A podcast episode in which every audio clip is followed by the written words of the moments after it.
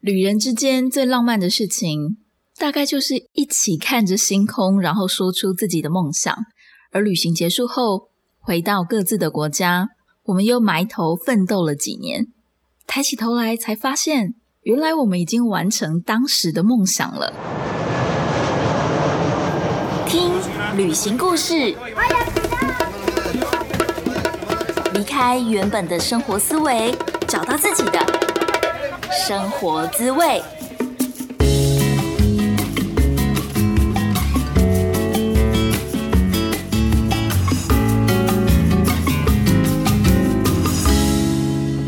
欢迎收听贾斯敏游牧生活，我是 Jasmine。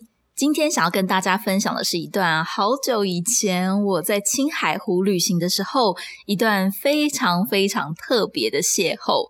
那段回忆啊，现在回想起来，就是还是会有一种怦然心动的感觉。在我们进入主题之前，想要先跟大家分享一下我最近做的事情。首先就是七月二号的时候，我跟 Super May Travel 的 May 一起合办了一场语言老师如何成为数位游牧民族的讲座。其实我们本来有点担心会不会没有人要来，但是很意外的报名人数很快就达标了，真的也很开心。我跟妹可以一起分享关于成为数位游牧民族的五大方法，还有认识自己的方式，并且找到适合自己的商业模式。最后，我们也分享了我们在这一路上，从华语老师、英文老师到最后自己做自媒体，一路上所需要的工具。而且讲座办完之后，大家的回馈也都非常的好，真的非常谢谢大家。下一次的讲座时间还不确定，可能还要再等几个月。但是如果你也想成为数位游牧民族，而且你也想要试试看华语教学这条路，欢迎你可以来找贾斯敏进行免费的一对一咨询。申请表单的链接就放在描述栏位哦。接下来要念的是听众朋友在 Apple Podcast 上面的留言，这个留言比较特别，因为它是来自马来西亚的朋友，他的标题是分享内容疗愈，然后给了五颗星的评价。Smell Mentor 他说非常喜欢贾斯敏的声音，每次听他说话都很疗愈，欣赏贾斯敏的勇气，一个人勇敢到墨西哥生活。最后是一个爱心的 emoji，非常谢谢 Smile Mentor 给的评价。然后我发现一件很有趣的事情，就是在我的手机上面其实是看不到这一段话的。也就是说，Apple Podcast 在不同的地区可能会有不同的显示的留言，但是这一段话就可以在 Apple Podcast 的马来西亚区看到。真的觉得非常的感动，也很高兴我的声音可以有这个疗愈世界的能力。关于勇气这件事情，其实我跟旅游圈的朋友在讨论的时候，我们都会去想说，当初是因为很有勇气所以出去的吗？老实说，我觉得我不是诶，我反而是因为我没有勇气面对原本当下的生活，所以有一种逃走的感觉。也许对我来说，可以移动，可以去探索这个世界，反而是一种安定我自己心的方法。因为疫情回到台湾这一年半，比较没有在移动，反而对我来说是一种挑战呢。我就开始去思考，每一次我都在节目当中鼓励大家要勇敢的跨出自己的舒适圈，努力去追寻你想要做的事情。这件事情对我来说算蛮容易的，可是我觉得对很多人来说一定是相对的比较困难的。我好像因为不能够移动，而开始比较能够去同理不一样的人的心情。不管你喜欢的是安定的、稳定的生活，还是说你是喜欢数位游牧、不断一直移动旅行的生活，我觉得都很好。但是重点是你要去面对你自己内心的这份想要，而且真的实际的去执行它。如果说你没有真的那么开心，那么就不要欺骗自己，维持现状也很好。反而要做出一点点小改变。如果说你有什么话想跟贾思敏说，也欢迎你到 Apple Podcast 上面帮我打新评分留言。那我们就先进入今天的主题喽。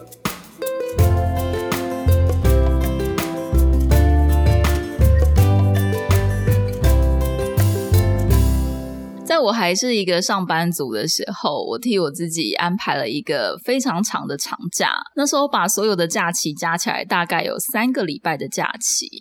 我的第一站是西宁，然后到了西宁以后，就在那边瞎逛了两天，去一些市场啊，吃很特别的、很北方的一些小点。他们的小点，比如说豆花，好了，豆花是辣的豆花，然后什么东西他们都说不辣不辣，但是吃起来都很辣很辣。那一般的面店呢，你进去的时候，桌上都放着一大锅，很像那种。不知道是卤味还是应该是应该说像是麻辣串的东西，一串一串的嵌满了呃各式的蔬菜啊、米血啊、肉类啊。那我后来才知道，因为那个是小菜，有点像是说你在旁边吃一碗面，但是旁边有一大锅的麻辣串，让你很想要拿几串起来当小菜跟着吃。所以那是我的第一站西宁。西宁玩了两天之后。我就搭大巴，也就是中国所谓的巴士游览车，大概只要花两个小时、两三个小时左右就可以抵达青海湖了。哇哦，青海湖的感觉就已经很靠近西藏了吧？完全不是一个都市的风景，是另外一片有大自然、大草原的景色。我的行前功课做得非常的仔细。青海湖是中国最大的咸水湖，整个湖的周长大概有三百六十多公里。每年在青海湖都会有一个自行车的环湖比赛，全长大概是三百四十九公里。其实并没有到非常的长，因为台湾的环岛一号线自行车的路线全长是九百六十公里。但是呢，我并不是一个很喜欢运动的人，所以我不是租自行车。我觉得我如果骑自行车，且在这么高的高山上，可能会并发高山症等等的问题。我真的不想要挑战这么困难的事情，所以我决定租摩托车。那么摩托车在青海湖其实还蛮少见的，因为他们大部分在当地其实都是骑大台的挡车，没有人会骑这种台湾的一二五。所以我那时候查了非常非常多的资料，终于找到有一家自行车，它也有租少少的一二五的摩托车。整个青海湖周边的青年旅社虽然是蛮多的，问题是。能够接待所谓的中宾或是外宾，也就是像是港澳台的人，还有一些所谓的外国人才能够住的青旅，非常的少，刚刚好，大概平均你一天骑八十到一百公里就可以到达下一个可以入住的地方。整趟旅程的起点算是在整个湖的东边，那我的行程就是绕湖一圈，大概骑五天，最后再回到一样的车行，把车还了以后再。继续往北走思路。除了环湖之外，那时候我又特别往西骑到一个叫做茶卡盐湖的地方。往茶卡盐湖的路上就已经没有在青海湖的那条公路上了，就是它距离青海湖的路可能大概还有八十公里。可是为什么我会想要去茶卡盐湖呢？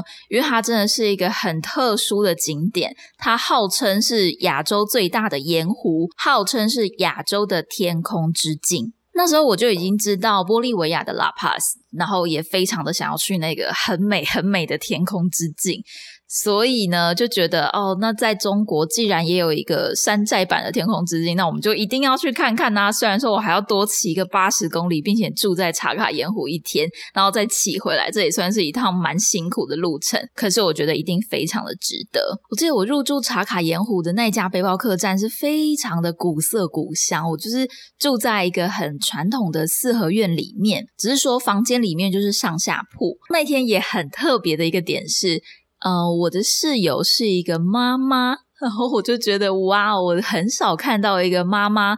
独自的出来旅行，问他为什么会来到茶卡，他说因为他跟家里的人吵架，跟他女儿还是跟他先生吵架了，他觉得很烦。他家就在西宁，所以他就直接搭了巴士，呃，离家出走，然后来到茶卡盐湖。听到这边，真的觉得哇，住在西宁的人也太幸福了吧，随时可以离家出走，往青海奔。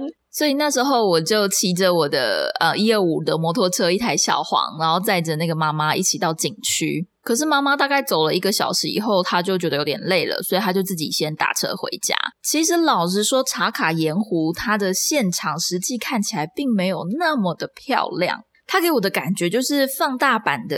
台南有一个观光景点叫做井仔角瓦盘盐田，这个名字听起来就很好笑。井就是那个水井的井，这个这个台语不知道怎么念呢，gamma 卡吗？然后瓦盘盐田，天啊，我台语好烂哦。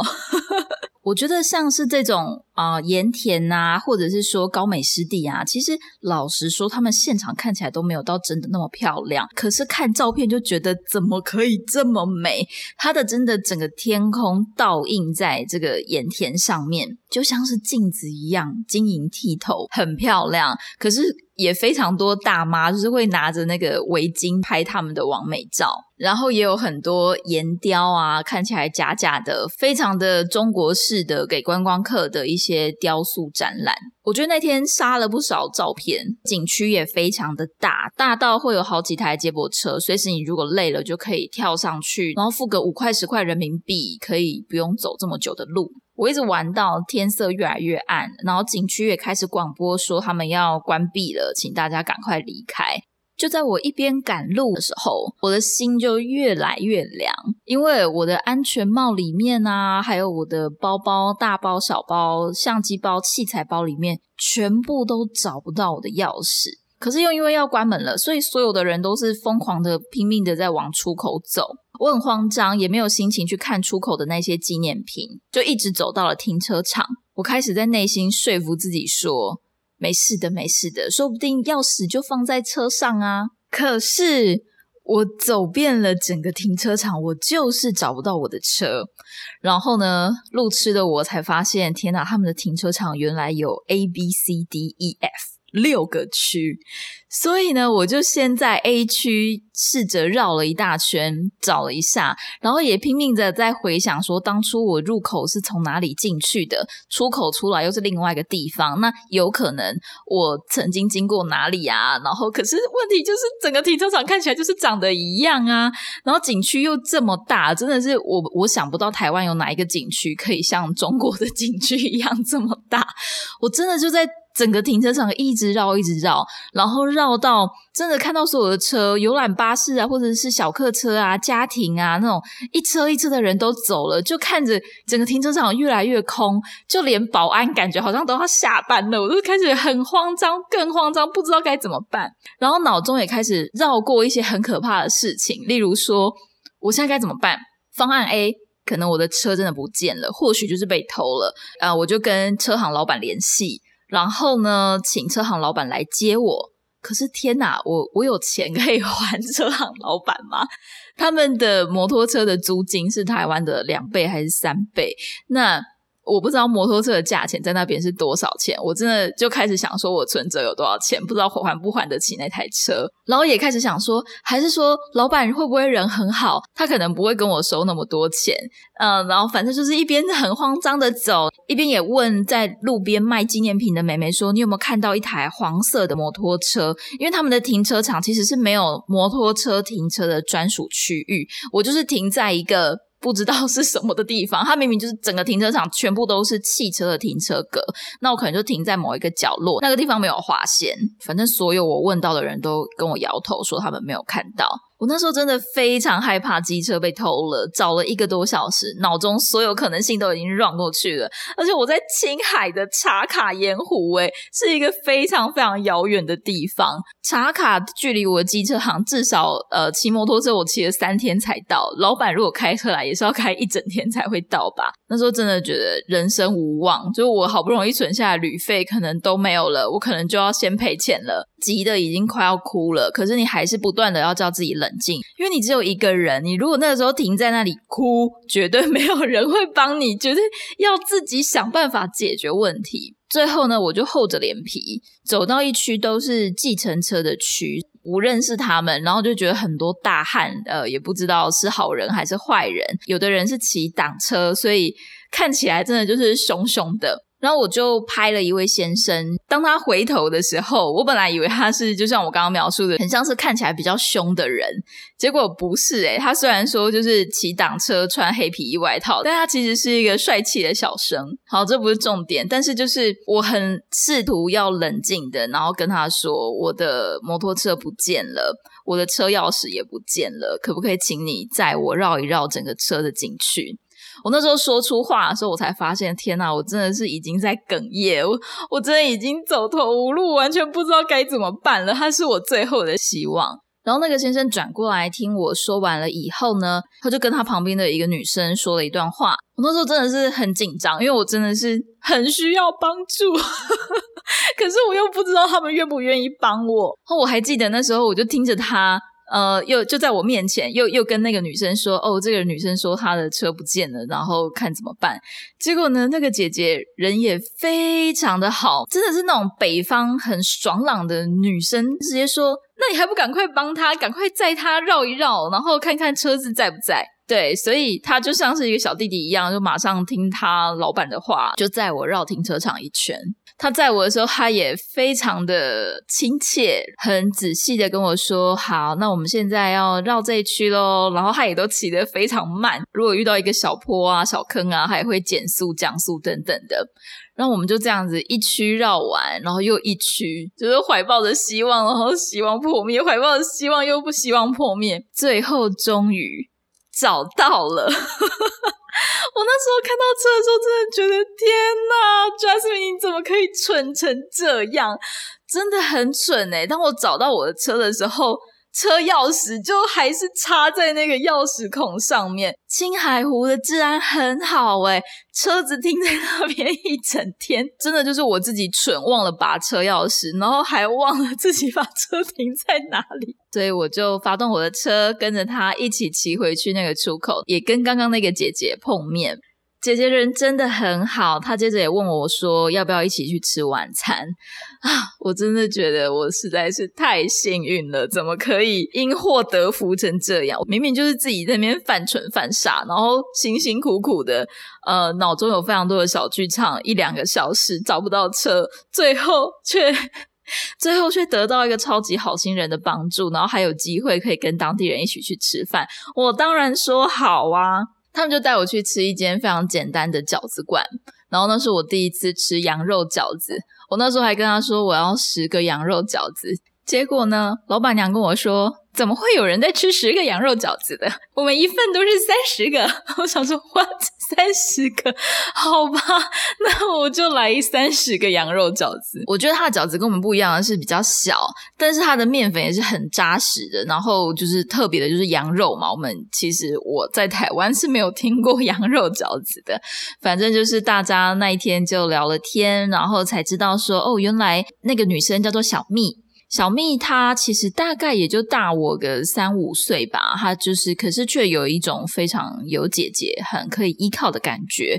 然后她跟朋友借了一台单眼相机，就在啊青海湖这边拍了好几张很漂亮的照片，然后自己把它洗成明信片，就在西宁跟青海湖这个茶卡盐湖的景区开了一个算是明信片店。而且他的明信片的材质真的是非常好，是有经过呃很仔细的设计的。至于在我的这位先生呢，他跟另外一个先生就是小蜜请来的帮手，帮忙搬东西啊，或者是帮忙摆摊卖明信片等等。那天吃完饺子以后，我记得是小蜜跟另外一个他的同事先回去，然后他叮咛这个男生，这个男生叫做马闯，马就是 horse 的这个马，然后闯就是闯荡的闯。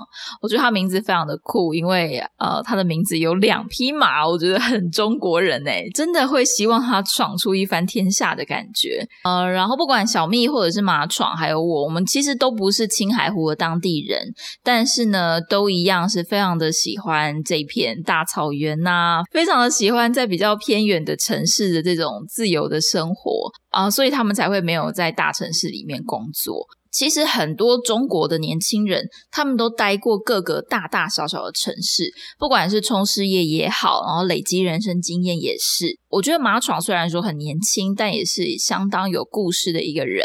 那天吃完饭以后，我就一直问他说有没有哪里可以看星星。我希望可以到一个没有光害的地方，因为我一直觉得青海湖给我的想象好像就是一个可以看到满天星空的地方。他送我回背包客栈的时候，就跟我提说：“哎，他知道有个地方光还蛮少的，也许我们可以去看看那边。不知道今天天气好不好，也许可以看到星星。”所以，我当然就觉得好啊。聊天的过程中才知道，马闯其实是一个艺术家。哎，他说他其实最喜欢做的事情是雕刻。他曾经跟一个师傅学雕刻，他每天就是没日没夜的在那边刻东西，他觉得非常的享受，也不会觉得无聊。可是问题是。没有钱，就是你做这件事情。如果你当学徒，当然可能对方会供你呃吃啊，或者是供你住。可是你还是没有一点自己的积蓄。他甚至给我看他刻的作品的照片，他可以把一根木头刻成玫瑰花，哎，真的完全看不出来一个骑挡车的这个大男生竟然有这么细腻的一面。毛爽说，他也曾经想要用雕刻来呃赚一点生活费，所以他也有在大城市摆摊的经验。听起来就觉得很让人兴奋，因为他就是在做他自己喜欢的事情嘛，而且也是可以为他带来收入的事情。但是他说，手工雕刻真的太花时间了，其实。并没有那么符合成本效益，也赶不上客人的需求，所以其实他还是会进一些货，可能是就是机器刻的，或者是比较便宜的。但是呢，当他在卖东西，当他在摆摊的时候，他还是会让我们这种手工市集，他也真的在旁边雕刻，所以他卖的东西就掺杂着一些雕刻品，但是有的是他自己刻的，有的可能就是机器做的。那时候我认识他的时候，他大概才二十五岁左右吧。我就觉得天呐，可以在中国长大的年轻人真的是有各种不同的创业，然后也有各种不同的机会，就看你敢不敢去闯荡。可是老实说，那个时候的我也是有一个你要说算是梦想嘛，我就跟他分享说，我真的很喜欢旅行啊。可是我也跟你一样，我就觉得好像。旅行好像赚不了什么钱，旅行要怎么赚钱？那时候完全没有这些概念，只觉得那是我很喜欢，然后很想要一直做下去的事情。青海湖的夜晚非常的冷，我们那天骑车过去的时候，因为他坐在前面，所以我还把我的围巾给他，毕竟他在前面为我挡风。真的是聊天聊到我们都冷的受不了，才决定要回家。马闯送我回那个古色古香的背包客栈，然后我还记得我跟他说再见的时候，其实我就看到我的围巾还在他的脖子上，但是我有一点假装我忘记这件事情，就跟他道别。他回去之后，我们还有传了一下微信，然后他就跟我说：“天哪，因为他手机没电了，他不知道小蜜非常非常的紧张，以为他不见了，拼命的在找他。然后我也觉得有点抱歉，就是不好意思让他们担心了。”然后马闯就说他忘记还我围巾了。那其实我真的 很想要再跟他见一次面，所以我就跟他说：“哦，没关系啊，那我明天再去景区那边找你们。”所以隔一天，我并没有马上的出发，而是我又先回到了长卡盐湖的景区，就是他们摆摊的出口的地方，然后在那边跟小蜜买了非常非常多张的明信片，也马上写好，请他帮我寄回台湾。现在回想起来，我真的从来没有做过这种事，诶就是故意把围巾留给对方，然后借机可以再次去找他。可是我也觉得非常的开心，因为我有一个正当的理由再回去找他们，也跟小蜜还有马闯拍了合照。现在看到照片的时候，真的会觉得天哪，还好那时候我回去找他们，所以还有补拍这些合照，留下一个非常美好的回忆。后来我又继续旅行，把青海湖走完，然后接着走丝路，从张掖一直玩到新疆。记得还在中国旅行的时候，当然都还是有跟马闯传讯息啊，那我旅行发生了什么事情。后来我们可能每一年、每两年都还是会传讯息联络一下。我记得有一个时期，他的工作好像换成了教育事业的业务。那我那时候就问他，哎，为什么会想要做这份工作？当初我们不是有聊到他的梦想吗？可是呢，他就很无奈的跟我说，对啊，但是就是生活还是要过，所以他还是妥协了，就做了很多，也许不是他最喜欢，可是他觉得可以有比较多收入的工作。那时候这样子聊到会觉得有一点遗憾，但是我只是一个算是过客吧，又觉得没有必要再继续讨论下去，或者是说每个人的选择不一样，那我也不太适合去跟他说，哎，我觉得你应该要再回去你之前的雕刻的工作啊，等等的。今年年初我们又再一次传了讯息。他跟我说，他又开始做雕刻了，玉雕跟木雕都有做。他还传了他的新作品给我看，是一只很可爱的小金鱼。然后我就觉得这一切的缘分真的太有趣、太奇妙了。把时间拉回到当初在青海湖的时候，好几年前，其实我们内心很清楚自己喜欢的或者想要的是什么，但是我们也觉得很难跟生活的现实去平衡。那经过了几年，你要说几年的打拼吗？或者是几年的摸索？我不知道他是怎么样找到现在的工作。后来他跟我的描述，我觉得他有点像是在做类似电商的事情，就是他的作品可以透过网络上去贩卖，所以基本上他现在也是一个数位游牧民族。那我猜他看我可能也是一样吧。从当初我回到台湾还是上班族的时候，又到后来呃学习去怎么当华语老师，跑到墨西哥。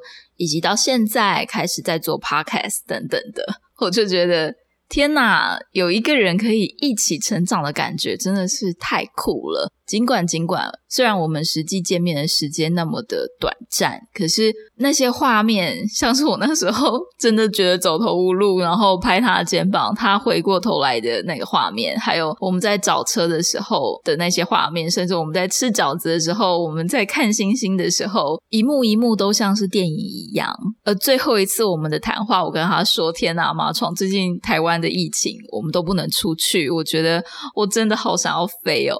”然后他问我想要去哪里，只要有网络的地方我都可以啊，有可能泰国啊，或者是墨西哥。结果他竟然跟我说一起去泰国，我听到时候整个就觉得啊，好啊好啊，当然好啊，非常非常的兴奋。如果有喜欢的人可以一起旅行的话，何乐而不为呢？最后他说我们都是自由的状态。真的觉得很开心，然后也很幸运，而且我们双方同样都非常珍惜这份自由的幸福。这就是我在青海湖的一段非常特别、非常美丽的邂逅。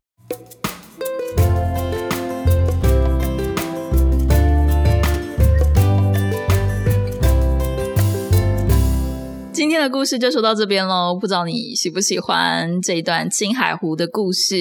如果可以的话，我真的很想要再去一次青海湖。如果可以拿到入藏证的话，当然我更想去西藏。你呢？正在听节目的你，最想要去的地方是哪里呢？欢迎你到 Instagram 上面跟贾斯敏聊聊天哦。我的账号是 Jazz Journey 一一五 J A S J O U R N E Y，然后是数字的一一五，或者是你也可以直接搜寻贾斯敏，贾是甲乙丙丁戊的贾，思敏是思考敏捷的思敏，就可以找到我喽。不知道你现在在哪里？很谢谢老天爷给我们这个缘分，让你听到了我的声音，也非常谢谢你花时间听完今天的节目，感谢你的收听，扎西德勒，Thank you, gracias，我们下次见，See you, adios，拜拜。